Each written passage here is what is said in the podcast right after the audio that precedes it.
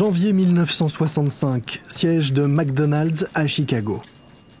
Les comptables d'Arthur Young se lancent des regards inquiets. Ils viennent d'informer Harry Sonborn, le président de McDonald's, qu'ils n'approuveront pas les comptes de la société, mais Sonborn semble perdu dans ses pensées. Le chef comptable répète une nouvelle fois leur décision. Euh, je, disais donc, votre demande a été rejetée. Euh, la méthode que vous utilisez ne conviendra pas à la bourse de New York. Finalement, Sonborn répond. Eh bien, nos comptables pensent que la méthode est tout à fait OK. Oui, sans doute, mais nos normes sont plus strictes. Écoutez, nous sommes un prestigieux cabinet d'expertise comptable et notre réputation est en jeu. Vous comptez les futurs loyers de vos franchisés comme s'il s'agissait de recettes déjà encaissées. Eh, mais ce n'est pas ainsi qu'on fait. Alors vous devez refaire les comptes de ces cinq dernières années. Mais nous n'avons que deux semaines pour déposer les comptes auprès de la commission de la bourse avant notre introduction. En effet, vous avez du travail. Mais si nous n'approuvons pas vos comptes, l'introduction en bourse de McDonald's n'aura pas lieu.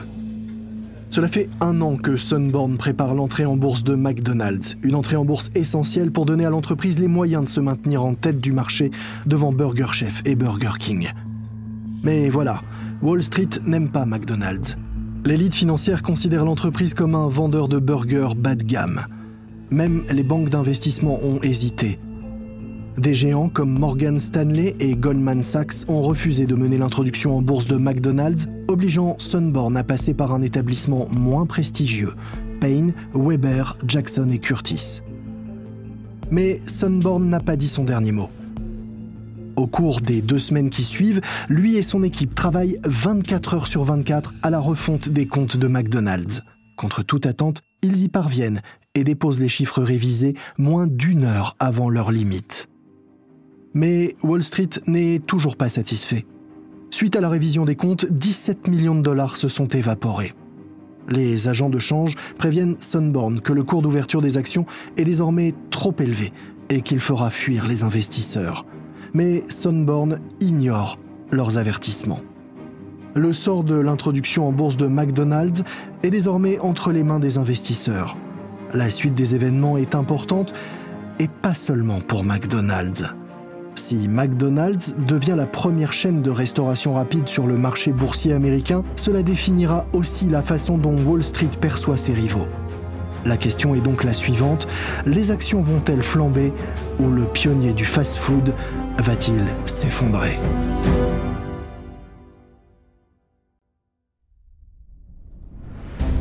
Vous écoutez Guerre de business de Wandery.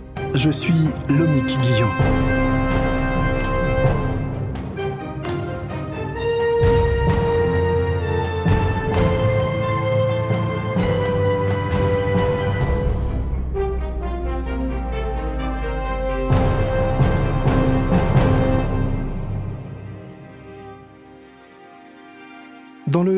Épisode, McDonald's a trouvé comment rendre son business rentable en achetant des terrains pour les louer à ses franchisés. De son côté, Burger King s'est réinventé avec le Whopper, un burger XXL, mais a finalement été rattrapé par son rival Burger Chef, qui connaît une croissance rapide.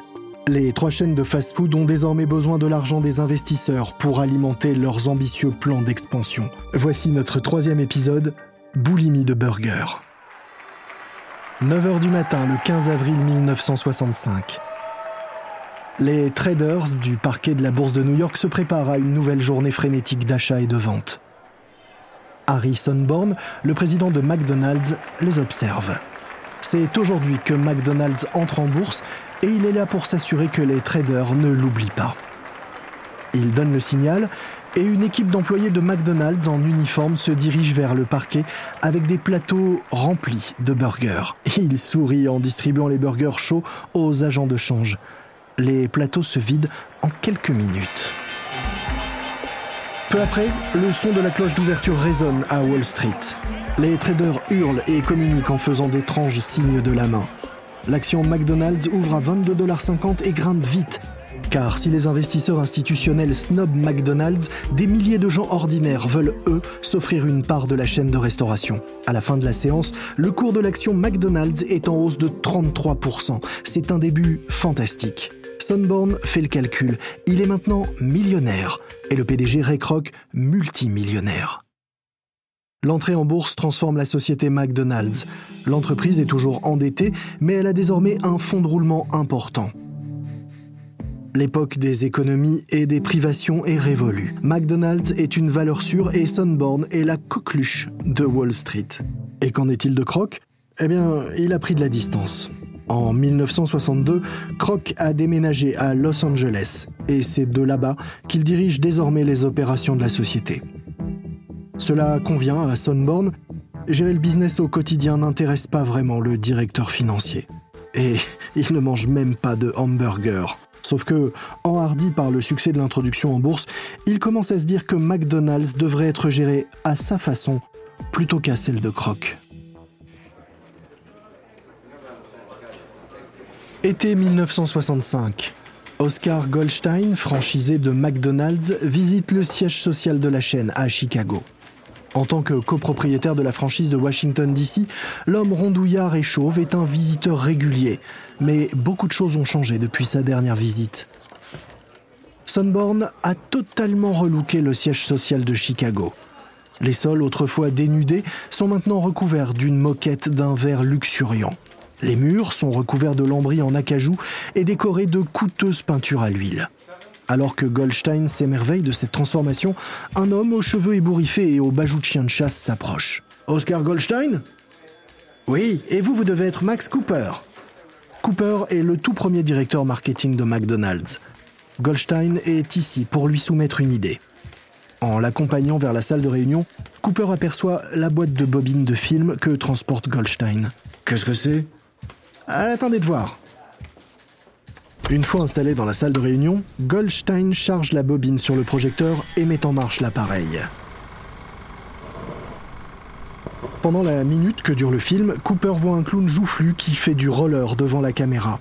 Il porte une combinaison rayée jaune et rouge et un gobelet McDonald's en guise de nez. Sur sa tête, un chapeau en forme de plateau et un repas emballé dans du polystyrène composé d'un hamburger, de frites et d'une boisson. C'est totalement ringard et mal fait. Je, je comprends pas, c'est quoi ce truc? Je vous présente Ronald McDonald, le clown qui adore les hamburgers. Il fait la promotion de nos restaurants à Washington DC. Nous l'avons créé en 1963 quand l'émission télé de Bozo le clown dont nous étions les sponsors a été supprimée. Aujourd'hui, Ronald est une véritable star à Washington. Il y a même des embouteillages dès qu'il fait son apparition dans l'un de nos restaurants. Les enfants l'aiment tellement qu'ils harcèlent leurs parents pour qu'ils les emmènent au McDonald's. Écoutez, tant mieux si ça vous convient, vous n'avez pas besoin de mon accord, vous êtes libre de faire vos propres campagnes publicitaires locales. Oui, mais je pense que Ronald devrait être le visage national de McDonald's. S'il a la même influence au niveau national, nous serons les rois du marché des enfants et des familles. Oh non, non, non, il n'en est pas question. Cette pub, c'est, parfait pour une campagne locale, mais, mais rien de plus. Furieux, Goldstein entre dans le bureau de Sunborn. Sunborn irrité tend l'oreille tandis que le franchisé plaide la cause de son clown Ronald. Il faut promouvoir Ronald McDonald au niveau national, ce clown fait des merveilles. C'est insensé. Pourquoi accepterions-nous que notre entreprise soit dirigée par un clown? Eh bien voici pourquoi. Goldstein remet à Sunborn une série de rapports financiers. Les chiffres indiquent clairement comment Ronald a permis de transformer le McDonald's de Washington en une franchise des plus performantes. Les chiffres parlent d'eux-mêmes et Sunborn adore les chiffres. Hmm, je comprends mieux. Sauf que votre nouveau directeur marketing pense que c'est une idée stupide. Vous inquiétez pas pour lui. On va miser sur ce Ronald. Et en décembre, Ronald McDonald fait son apparition sur tous les écrans de télévision d'Amérique. Et voici Ronald dans son hamburger volant. Il est debout et se dirige vers un autre McDonald's, l'endroit idéal pour manger. Mais ce n'est pas le même clown que le Ronald adoré des enfants de la capitale. Le nouveau Ronald est maigre et il a les cheveux d'un roux éclatant. Il porte aussi une nouvelle tenue, une salopette jaune bouffante, des chaussettes rouges et blanches remontées jusqu'aux genoux et des chaussures de clown rouge. Mais c'est toujours un excellent vendeur. En un mois, les ventes de McDonald's ont augmenté de 8% et Ronald devient une véritable star nationale. Si l'arrivée de Ronald couronne une année de victoire pour McDonald's, les choses sont bien différentes du côté de Burger King. Mars 1966, à Miami. Jim McLamore, le patron de Burger King, est assis dans son petit bureau au fond du restaurant Burger King de Coral Way. Il rentre tout juste de New York où il a tenté d'entamer le processus d'entrée en bourse de Burger King sans succès. Les hommes d'affaires de Wall Street qu'il a rencontrés lui ont dit que Burger King était trop petit, trop inexpérimenté et n'avait pas la surface financière suffisante pour les intéresser. McLamore ne voit pas bien ce qu'il peut faire pour revenir dans la course. Burger King ne compte que 200 points de vente alors que Burger Chef en a déjà 500. Quant à McDonald's, eh la chaîne est, est encore plus en avance, avec 700 restaurants de burgers à travers le pays. McLamore sait que Burger King doit accélérer son développement, mais les banques lui tournent le dos. Autant dire que l'introduction en bourse n'est pas pour tout de suite. Alors qu'il médite sur les difficultés financières de son entreprise, son téléphone sonne. Burger King, euh, Jim McLamore à l'appareil. Bonjour, je vous appelle de la part de Ted Judge, le vice-président exécutif de la Pillsbury Corporation. Monsieur Judge vient à Miami et il souhaiterait déjeuner avec vous. Trois jours plus tard, les deux hommes se rencontrent dans un restaurant de Miami Beach. Après avoir passé commande, Ted Judge passe aux choses sérieuses. Que savez-vous de Pillsbury? Euh, Que c'est une grande entreprise de Minneapolis qui vend des produits de boulangerie et de pâtisserie. Oui, c'est ça. En gros, nous sommes dans le domaine de la restauration à domicile. Mais de nos jours, les gens ne consomment plus de plats faits maison. Des entreprises comme la vôtre sont à l'origine de cette tendance et remettent en question notre capacité à nous développer. Nous voulons une part de marché dans la restauration rapide, c'est pour ça que je suis ici. Nous voulons racheter Burger King. Hein? Et, pourquoi nous et pas nos concurrents? Burger King a le plus grand potentiel de croissance. Nous apprécions également l'esprit d'entreprise de votre société. Avec votre énergie et notre argent, Burger King pourrait devenir la première chaîne de burgers du pays. Qu'en pensez-vous? McLamore sait déjà qu'il va accepter l'offre. Burger King a besoin de l'argent que Pillsbury peut lui fournir. L'idée d'un gros chèque ne lui déplaît pas. Il en a marre de son salaire de misère. Je suis partant. Alors maintenant, parlons des détails. Mais alors que Pillsbury et Burger King commencent à forger une alliance, chez McDonald's, un ancien partenariat est lui en pleine crise. Siège de McDonald's à Chicago. Il est 8h du matin et Ray Kroc fait les 100 pas dans le bureau de Harry Sunborn. Hier, Kroc a découvert que Sunborn a imposé un gel sur l'ouverture de tout nouveau restaurant McDonald's. Les deux hommes se disputent depuis des mois. Ils se sont affrontés sur le prix des hamburgers, se sont battus pour des nominations à des postes de direction et se sont heurtés à propos de la conception d'un nouveau bâtiment sans les célèbres arches dorées. Le fossé entre Kroc et Sunborn se creuse. Pour Croc, ce gel des ouvertures est la goutte d'eau qui fait déborder le vase. C'est maintenant l'heure du règlement de compte. Sunborn arrive juste après 9 h Il retrouve Croc qui est déjà de très mauvaise humeur. C'est pas trop tôt. Vous êtes le président de la compagnie, pas un employé de bureau. Je fais les heures que j'ai besoin de faire. Que faites-vous ici? Je viens débloquer votre gel sur les ouvertures de restaurants. C'est pas le moment de freiner. Burger Chef et Burger King sont en pleine expansion. Nous devons accélérer notre propre développement. Selon Wall Street, une récession se prépare, ce qui entraînera une hausse des taux d'intérêt. Or, nous sommes très endettés. Si nous ne conservons pas un maximum de cash, les hausses de taux d'intérêt pourraient nous être fatales. C'est absurde. Le vrai risque serait de laisser nos rivaux nous rattraper. Vous le sauriez si vous passiez plus de temps dans nos restaurants et moins de temps avec vos copains en costume à rayures. Ouais, j'ai pas besoin de perdre mon temps à aller vérifier la propreté des toilettes de nos restaurants, moi. Les reportings financiers me suffisent largement. Oui, c'est ça le problème, Harry. McDonald's, c'est plus que de l'argent et des chiffres. Notre ambition, c'est d'être les meilleurs et de proposer à nos clients la nourriture de qualité qu'ils aiment. Ray, votre problème à vous, c'est que vous ne faites pas attention à l'argent. Si vous le faisiez, vous comprendriez mes inquiétudes. Geler les ouvertures, c'est ce qu'il fallait faire, et en tant que président de la société, c'était à moi de prendre cette décision. vous êtes peut-être le président, mais moi je suis le fondateur, le directeur général et le plus gros actionnaire. Je suis McDonald's, vous travaillez pour moi. bah si c'est le cas, virez-moi. Oui, peut-être que je devrais. Vous fatiguez pas. Je démissionne. Sunborn sort en trompe du bureau devant des employés choqués par ce qu'ils viennent d'entendre. Dix minutes plus tard, Ray Kroc sort à son tour pour prendre le prochain vol de retour vers la Californie. Mais au moment où son avion atterrit à l'aéroport de Los Angeles, Kroc s'inquiète de la réaction de Wall Street. Kroc négocie une trêve et Sonborn accepte de revenir dans l'entreprise. Mais le mal est fait. Au fil des mois, il est clair que Sonborn est persuadé que McDonald's ne peut pas grossir plus. Il met fin au gel de l'ouverture de nouveaux restaurants, mais l'entreprise se développe à un rythme d'escargot. Sunborn vend également les droits d'exploitation de McDonald's au Canada à deux franchisés pour une bouchée de pain. En janvier 1967, Sunborn démissionne. À nouveau. Cette fois, Kroc ne le retient pas. Il veut désormais se concentrer sur les moyens d'anéantir la concurrence grâce à une stratégie axée sur la croissance. Mais une surprise se prépare, car ses plus grands rivaux sont de leur côté sur le point d'obtenir un soutien des plus influents. «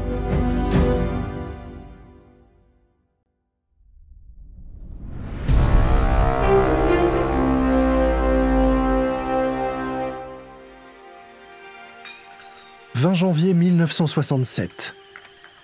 Frank Thomas, le président de Burger Chef, prend son petit déjeuner dans sa maison dans la banlieue d'Indianapolis.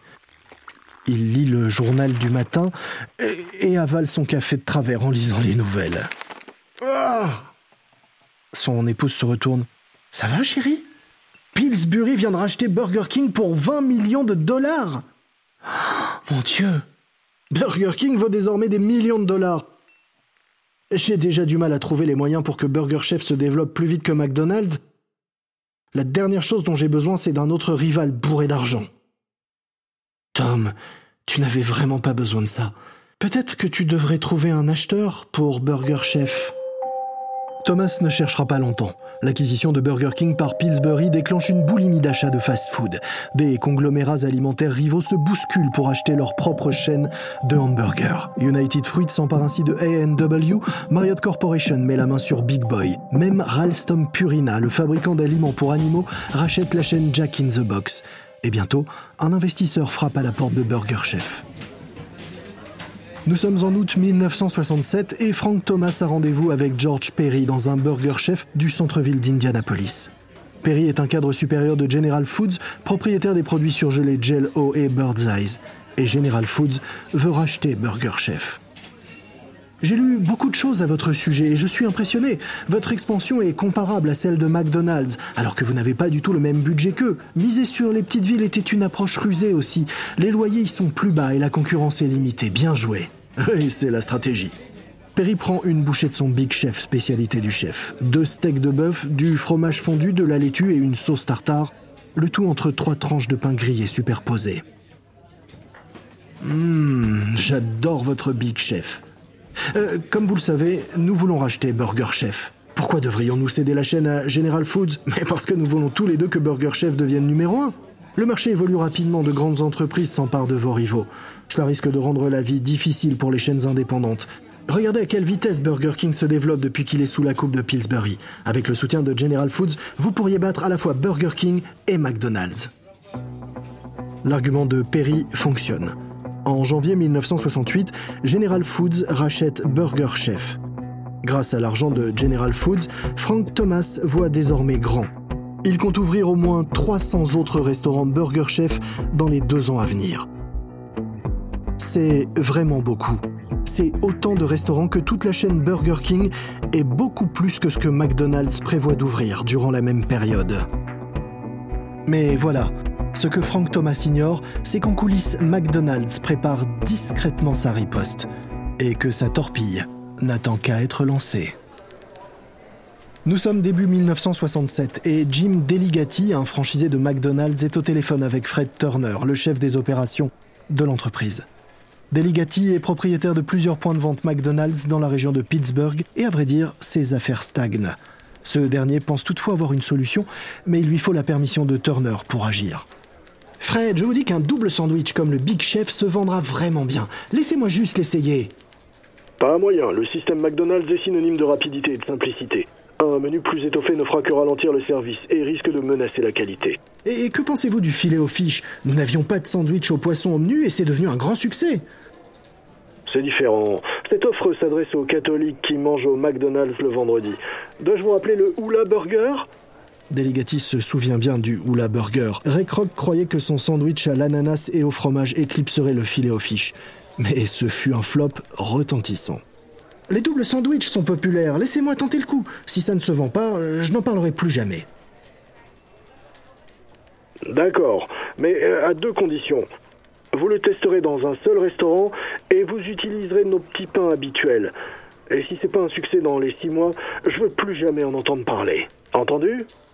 Permission accordée. Delegati se dirige vers la cuisine. Mais il s'aperçoit vite que les pains qu'utilise McDonald's sont trop petits pour faire un burger à deux étages qui se tiennent. Alors, il ignore la promesse qu'il a faite à Turner et il remplace les petits pains approuvés par McDonald's par de gros pains recouverts de graines de sésame. Deligati passe la semaine suivante à perfectionner la sauce qu'il considère comme l'ingrédient crucial de tout double burger réussi. En avril 1967, le burger de Deligati est mis en vente au McDonald's de Unionton en Pennsylvanie. La nouvelle option au menu retient vite l'attention des clients. Eh dites, c'est quoi un Big Mac? Deux steaks de bœuf, notre sauce spéciale de la laitue, du fromage, des cornichons, de l'oignon et un pain aux graines de sésame. Hum, ça a l'air délicieux, mettez-moi un. Le Big Mac devient vite très populaire auprès des amateurs de burgers d'Unionton dans la banlieue de Pittsburgh.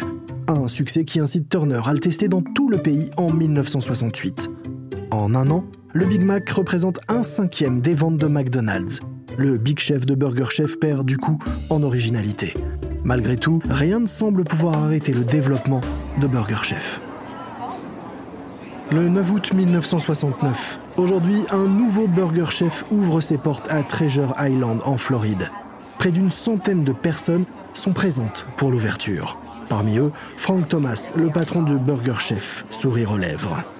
Il tient une grosse paire de ciseaux prêt à couper le ruban.